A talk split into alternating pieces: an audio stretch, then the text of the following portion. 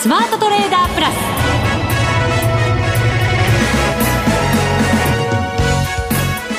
全国のリスナーの皆さんこんにちは。内田まさです。この時間はザ・スマートトレーダープラスをお送りしていきます。まずはこの方にご登場いただきましょう。国際テクニカルアナリスト福永博之さんです。こんにちは。よろしくお願いします。よろしくお願いします。さてマーケットですけれども今日も安く終わってしまいました。はいちょっとなんか嫌な感じありますか？どうなんですかね？そうですね。まあ先週のね放送をお聞きになっていただいた方は、はい、あのだいぶまあニューヨークの方がですねちょっと上値が重たくなってきているというようなお話もしましたし、はい、えー、あと少しまあ警戒もしなきゃいけないということはお話ししてたんですがそういう話でしたね。はい。まああの収書は良かったんですけどね、あの週末にかけて、えー、値動きがちょっとまあ悪くなってきたとね、はい、ポンと上がったまま今度は3日続落という展開に、ね、なりました。そうですよね、はい、あとニューヨークの方も3日続落になってますのででえー、まあ、ちょっとですねあのダウの動きもやはりこうちょっと頭打ちになってきているというところですので、えーまあ、マーケット的にはちょっと新しいなんかねあのいい材料が欲しいところではありますけれどもね。そうですね、はい、マーケット的にもいい材料欲しいですけどトレードする時にもなんかいい材料欲しくないですか？それはねやっぱりあの気分転換っていう意味でもね何かしらねそうですよ、ね、欲しいところではありますよね。今日はですねえ？素敵な女子があらそんなプレゼントを持ってきてくれたの？あ女子がプレゼントじゃないですよね。びっくりした。おいおい。内田さん何出すのかと思いましたけど。素敵な女子がプレゼントを持ってきてくれた、はいはい、ああよかったよかった。じゃあ早速ご紹介しちゃいますよ、はい、そうですね。お願いします。はい。マネックス証券マーケティング部石田マリアさんです。こんにちは。こんにちは。よろしくお願いします。なんと、ラジオ初登場。はい。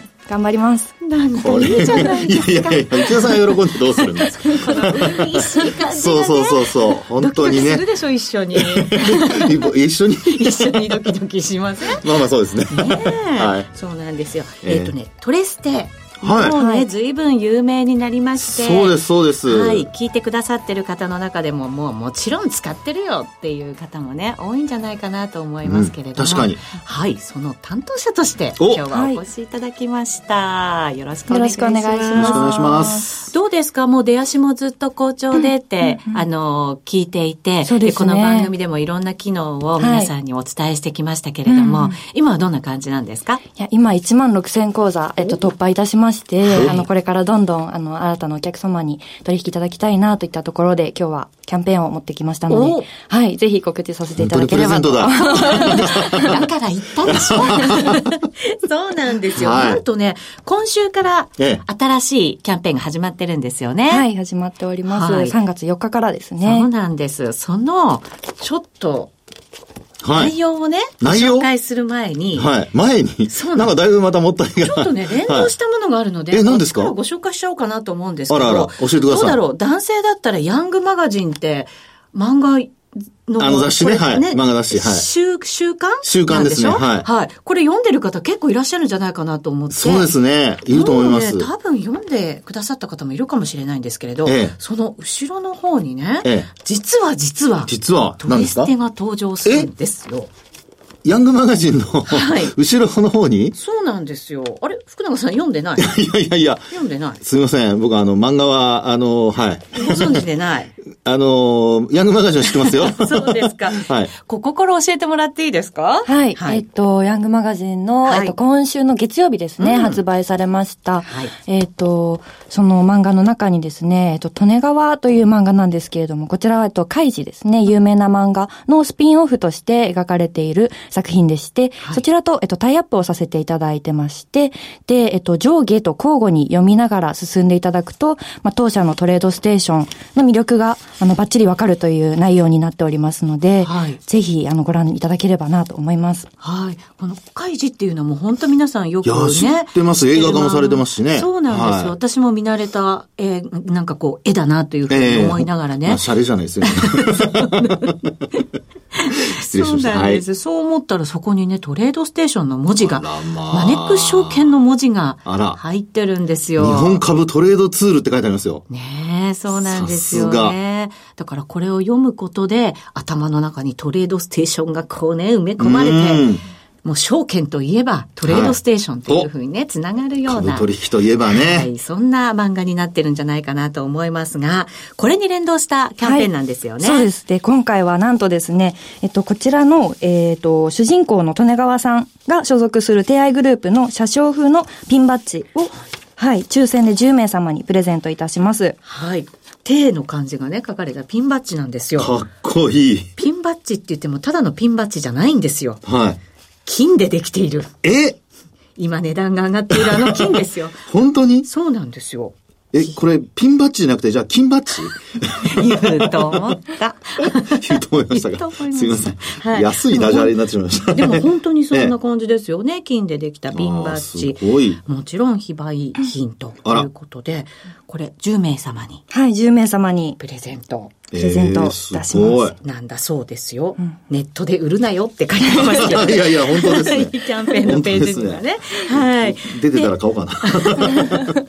で、それだけじゃなくて。はい。あともう一つですね、プレゼントございまして、えっと、こちらは抽選に外れた方の中から99名様に、えっと、ワイヤレス充電器、スマホ用のですね、充電器をえー、プレゼントいたします。はい。こちらもぜひゲットしていただきたいなと思います。すね。はい。ピンバッジが10名様、ワイヤレス充電器が99名様。うん、ちょっとなんかあの。ちょっと微妙なんです。そうなんですよね。気分良くないですけど、まあいいかっていうね、感じですけど、はい、えっと、5月31日金曜日まで。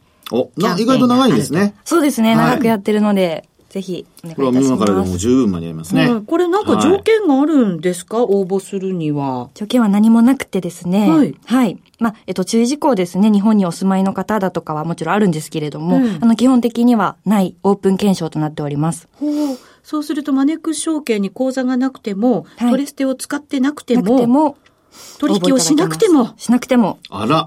はい。なんと太っ腹。ですよね。すごいですね。はい。ぜひ、今すぐご応募いただきたいと思います。講座がなくても OK だということです。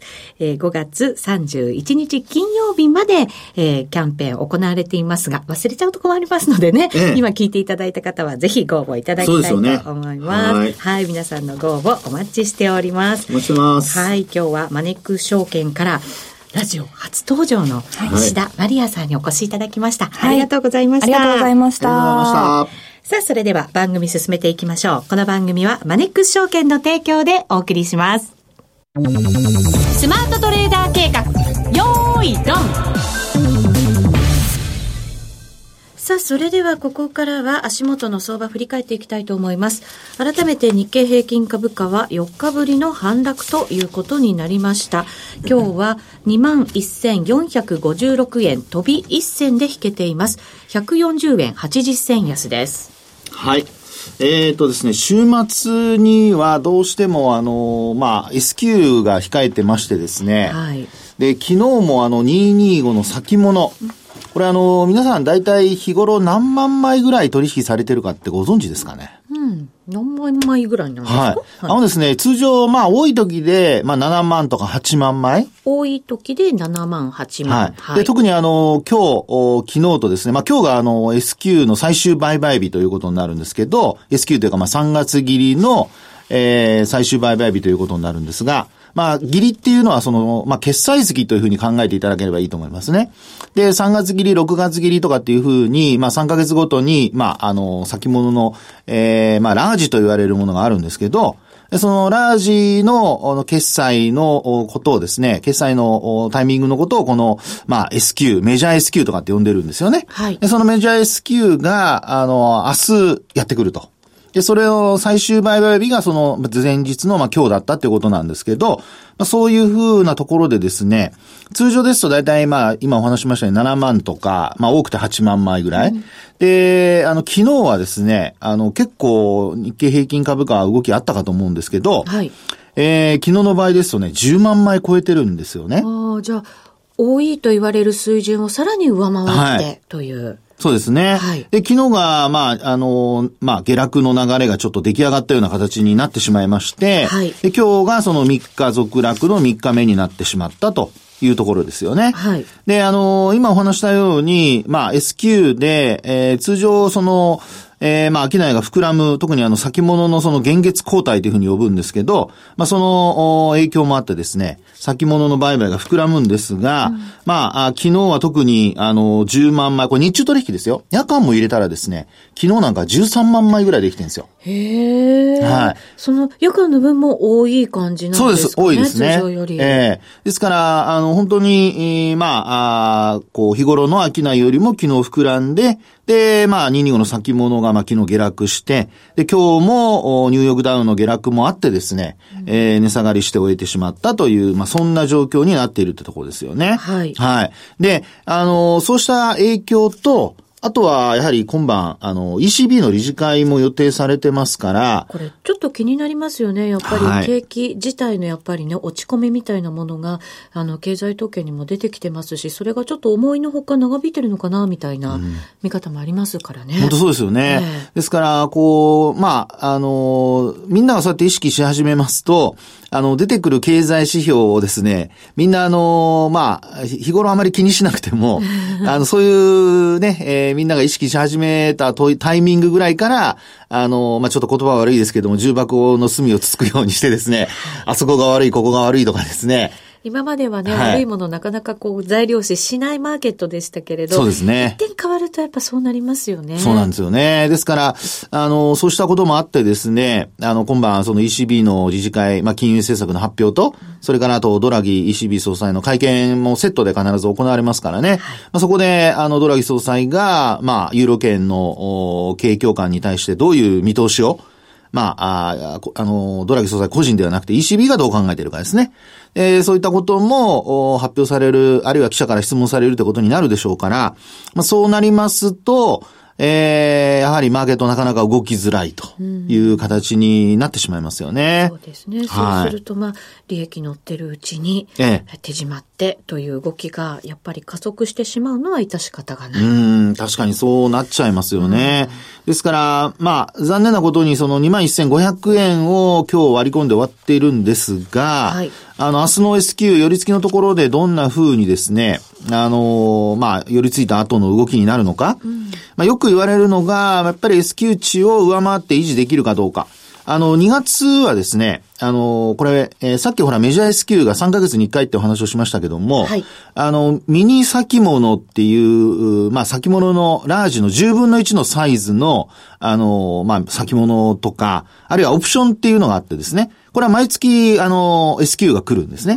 で、その、おミニだとか、あオプションだとか、それからあとラージが全部集まる S q のことをメジャー S q というふうに呼んでいるんですけど、その S q がですね、えー2月の S q になりますけども、まあ、そちらの方は S q 値を上回って推移していたと。そうですね。はい1月もすぐに上回って、そうです。推移してましたよね。そうなんですよね。逆に安値をつけていった12月の時は、はいそれをなかなか上回れずに終わったという。そうです、そうです。はい、そういう数字でしたよね。ね、クリスマスにかけて下落が加速するとかですね。はいまあ、そんな動きになりました。まあ、ですので、あの、明日は、まあ、これ、今日下げてますので、ひょっとしたら安いところで決まって、で、その後、S q 値を上回るっていうところがポイントになってくるかもしれませんけどね。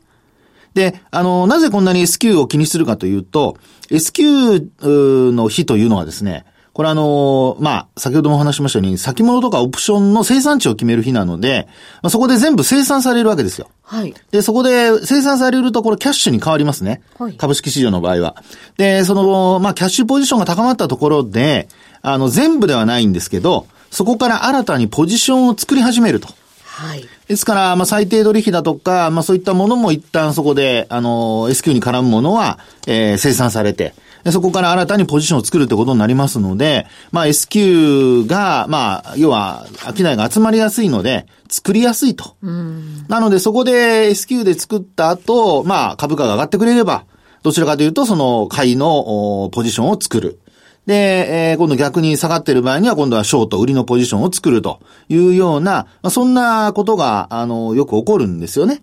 で、あの、商いが少ない時にはその限りではないんですけど、まあですから明日は、あの、寄り付きの段階から商いが大きく膨らむか、で、さらにその S q 値を上回って維持できるのか、あるいは下回ったままになるのか、そのあたりをですね、えー、確認しておく、あるいはそれによって、えー、3月相場、年度末に向けての動きというのをですね、えー、まあ、判断材料にするっていうところになるんじゃないかなと思いますけどね。はい。S q をきっかけに方向性がね、固まるということがよくありますので、はい。そのあたり注意していただきたいなと思いますが、どっちの方向で行くんでしょうね。ね。あのー、ですからちょっと期待、まあ、これはもう本当期待ですけど、あの、まあ、み、三、えー、3日続落？なので、明日もし安く始まるようであれば、あの、その後反発っていうね、はい。はい。ということも、あの、少しは、あの、期待できるでしょうし。で、一方でこのままもし下落していくとなれば、これはあの、マーケット的には相当センチメントがまた悪化するってことになりかねませんからね。で、そうなると、えー、まあ、あの、いろいろ今日は、あの、実際にちょっと悪いニュースが出てるじゃないですか。みずほとか？みずほもそうですし、うん、あとは、あの、今日ね、ストップ安した、あの、銘柄もありますし、ルネサスエレクトロ、はい、エレクトロニクスですね。まあ、こういった、あの、ちょっとハイテクのところ、半導体のところなんかがですね、うん、ええー、まあ、あこう、工場を2ヶ月ほど、在庫調整のために閉鎖するとか。そうですよね。停止ですかね？閉鎖じゃないですね。はい。はい、停止ですね。停止ですね。閉鎖しちゃったらね。はい大変ですからね。はい。えー、というようなこともあってですね、少し悪材料が重なった部分はあるんですけども、えー、まあそういったところから立ち直れるかどうか、まあ短期間で、あのー、立ち直れるようであれば、マーケット的には、あ少しこうね、また逆に安心感も出てくるのかなということで、えー、今日までの下落で一概にそのマーケットが弱くに、弱気に傾いたとはまだ言い切れないかなっていうところではありますけどもね。ただ福永さんはちょっと前から慎重派だったじゃないですか。そうです。それを考えてどうなんですか？はい。で、そこでなんですけど、ええ、あのー、まああ、一応その今週半値戻し水準を達成してですよ。はい。で、そこから、まあ今押し返されてるわけですよね。先週はまだね、達成できてなくって直前で切り返されてっていうところでしたけど。はい、そうでしたよね。えー、ですので、まあ、あの先週の場合ですと21,500円が壁になってるような感じでしたから、はい、それを上回ったんですけども、えー、今週はですね、あのー、まあ、25日移動平均線、まあ、今週というか明日以降ですね、25日移動平均線上向きの線を、まあ、上回ったまま維持できるかどうか。で、下回っても、これあの、ポイントになるのが、過去の例で参考になるのがですね、2月8日と、それからあとは2月の12日。はい。この日はですね、あの、25日線を、まあ、下回ったんですが、2月の12日の日に切り返して、一気に5日移動平均線も上回ったんですね。なので、えー、まああ、こういった仮にその、明日もですね、大きく安く始まって、その後なかなか戻せないという状況で終えたとしても、あの、今お話したような2月8日と12日のようなパターンになるんであれば、またまた株価っていうのは戻ってくるってことは考えられますので、ええー、まああ、そうなるかどうかってところですね。もし安くなった場合。でも、これ、こういうパターンにならずにそのまま続落っていう形で月曜日進むとなると、例えば夜の雇用統計が悪いとかですね。はい。はい。そうなりますと、ちょっとマーケット的には、あの、センチメントも悪化するでしょうし、戻りも一応半値戻し達成したっていうことで、えー、売りが止まるまで、利益確定売りが止まるまでは、あ少し、えー、時間がかかるということも考えられますから、まあ、その場合には、ちょっと、物色対象というのを広げずに、なおかつ、なるべく、まあ、キャッシュポジションにしておいた方がいいのではないかというふうな形になってくるかと思いますけどね。ADP も良くなかったですしね。そうですね。はいですから、雇用統計も18万人ちょっとのプラスというふうに今見られてますから、まあ、これがね、前回30万人超えてましたので、その反動がなければいいなというふうに思いますけども、えー、そういった、やはりこう、イベント盛りだくさんでございますので、そこちょっと注意しておきたいところではありますよね。そうですね。そして現物にはまだ外国人投資家なかなか買いが入らないという状況で、はい、えー、今週発表されました海外投資家の動き、5週間連続で現物は売り越しということですね。売り越し額が前の週にお伝えした時は34億円の売り越しでしたけれども、そうそうはい、今回は1952億円ということですから、ちょっと拡大しちゃってるなっていうちょっとじゃないですね。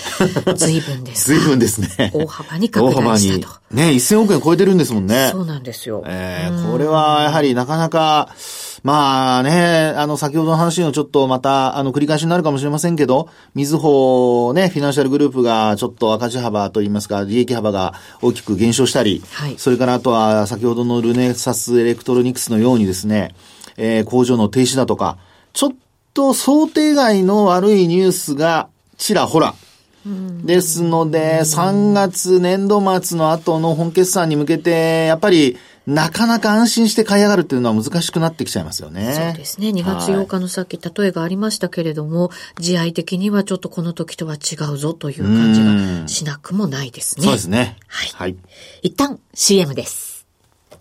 日本株投資をお楽しみの皆様。今注目のアメリカへ投資してみませんか？米国株に興味はあるけど、英語だし、知らない企業も多いし、なんだか難しそうだなと思っている方。実はそうではありません。米国株は1株から購入可能。株価は100ドル以下の銘柄が多く、1万円もあれば、あなたも米国企業の株主に。少額から投資でき、始めやすいのが米国株の特徴なんです。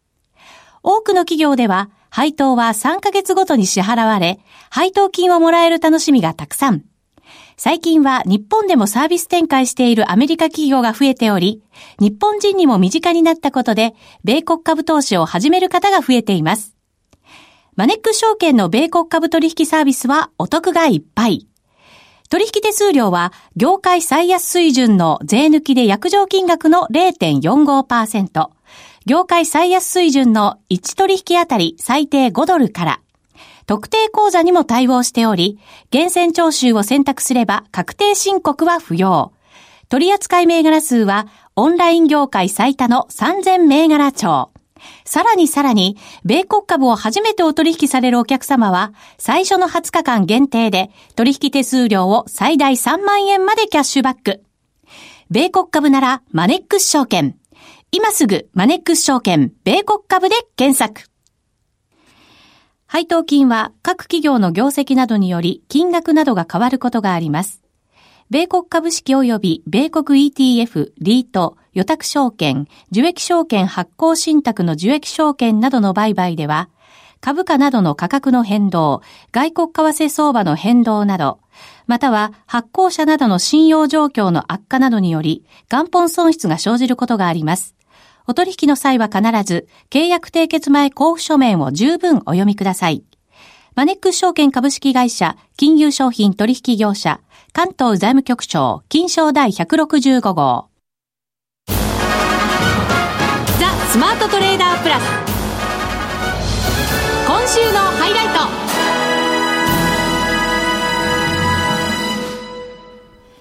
さて、為替です。現在ドル円が111円72銭73銭あたりということになっています。こちらも112円台まで行きましたけれども、はい、ちょっとこうそこからは上値重い展開が続いているということになりますね。そうですね。はい。あの、112円つけた時の背景なんですけども、まあその日は ISM の非製造業の景況感指数の発表がありまして、はい、で、もう本当にあの、予想をですね、大きく上回る結果になっちゃったんですよね。なっちゃったってないんですけど。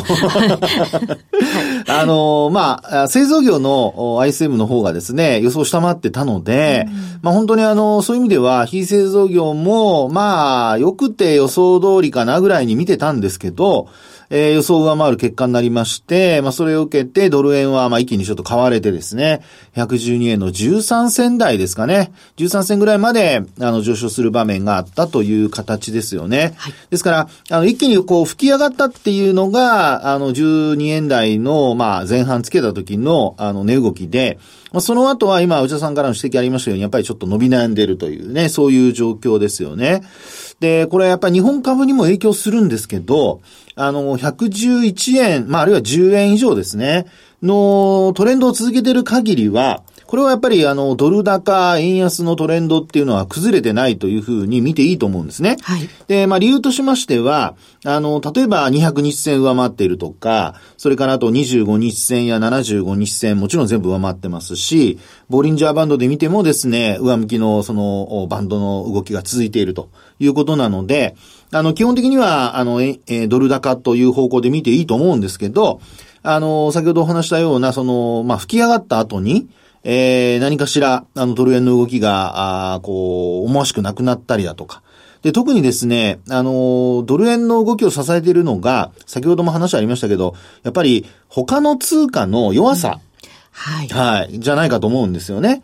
ですので、その辺からですね、相対的にこうドルがこう買われて強くなってるっていう流れは、そう簡単には変わらないとは思うんですけど、でも、あの、ドルそのものがですね、弱くなってくるっていうふうなことも、あの、今後、いろいろ米朝の問題、あ、米中ですね、の問題だとかによっては変わってくる可能性ありますので、そのあたりもですね、やっぱりこう、ちょっと飛び込んでくるニュースには、えー、皆さん敏感に、ポジションを持っているときは特にですね、あの、敏感になっておいた方がいいのかなっていうふうには思いますけどね。はい。今晩もそして明日もまたね、夜には重要なイベント控えてますのでね。はい、そうですよね、はい。そして株の動きが変わってきた場合、やっぱり為替の動きももしかしたらそちらの方向にということもね。そうですね。はい、あるかもしれませんしね。はい、そこなんですよね。はい、まあ、特には日本株はあのドル円に支えられている面もあると思いますので、まあ、やっぱり110円っていうのが大体想定為替レートになってますから、それを下回るようなことになると、日本株の急落っていうこともありえますし、さっきお話したような、あの、ドル高のトレンドも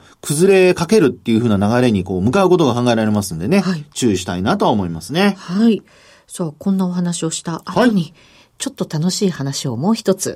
はい。毎年恒例となりました。福永さんが監修された株式手帳が今年も発売となりました。パチパチパチ。パチパチパチパチ。4月始まりです。はい。はい、ありがとうございます。今年もなんかいろいろバージョンアップされたんですか？バージョンアップしてますよ。うん、あの、今回はですね、えー、ちょっとですね、今年のあの、テクニカル的な注目点というのを。テクニカル的な注目点。はい。はい、これはちょっと中身は言えませんよ。買っても、購入していただかないと買った人だけがわかる？そういうことです、そういうことです。はい。で、ちょっとチラ見せをね。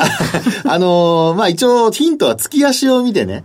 あの、今年、要するに短期でほら、売り買いをするっていうのもありますけど、やっぱりあの、長い目で見て、えー、株式投資を、まあ、要は、どこで買えばいいのかとか、売ればいいのかとか、あの、頻繁に、こう、取引できない方もいらっしゃいますので、はい、まあ、そういう人向けに、上昇トレンドが続いているかどうかの確認をする、まあ、そういうポイントをですね、うん、えー、日経平均とトピックスそれぞれのチャートを、まあ、そこに、えー、ページを作りまして、はい、その中に、あのー、まあ、私のそのコメントと一緒に、えー、掲載していただいております。はい,はい、そうすると、日々のものを見ていくと、短期はもちろんですけれど、はい、で、その中に盛り込まれたデータを見れば、はい、長期もそこで考えられるという。その通りですね。一粒で二二度も三度も ちょっと噛んじゃいましたけど。もう一つ美味しいのがあるんですよ。え、何ですか？今回ですね、実は特典がありまして、はい、あのまあ、ちょっと、私のところで開発しました、あの、デジタル式のそのカレンダー型の、うん、え投資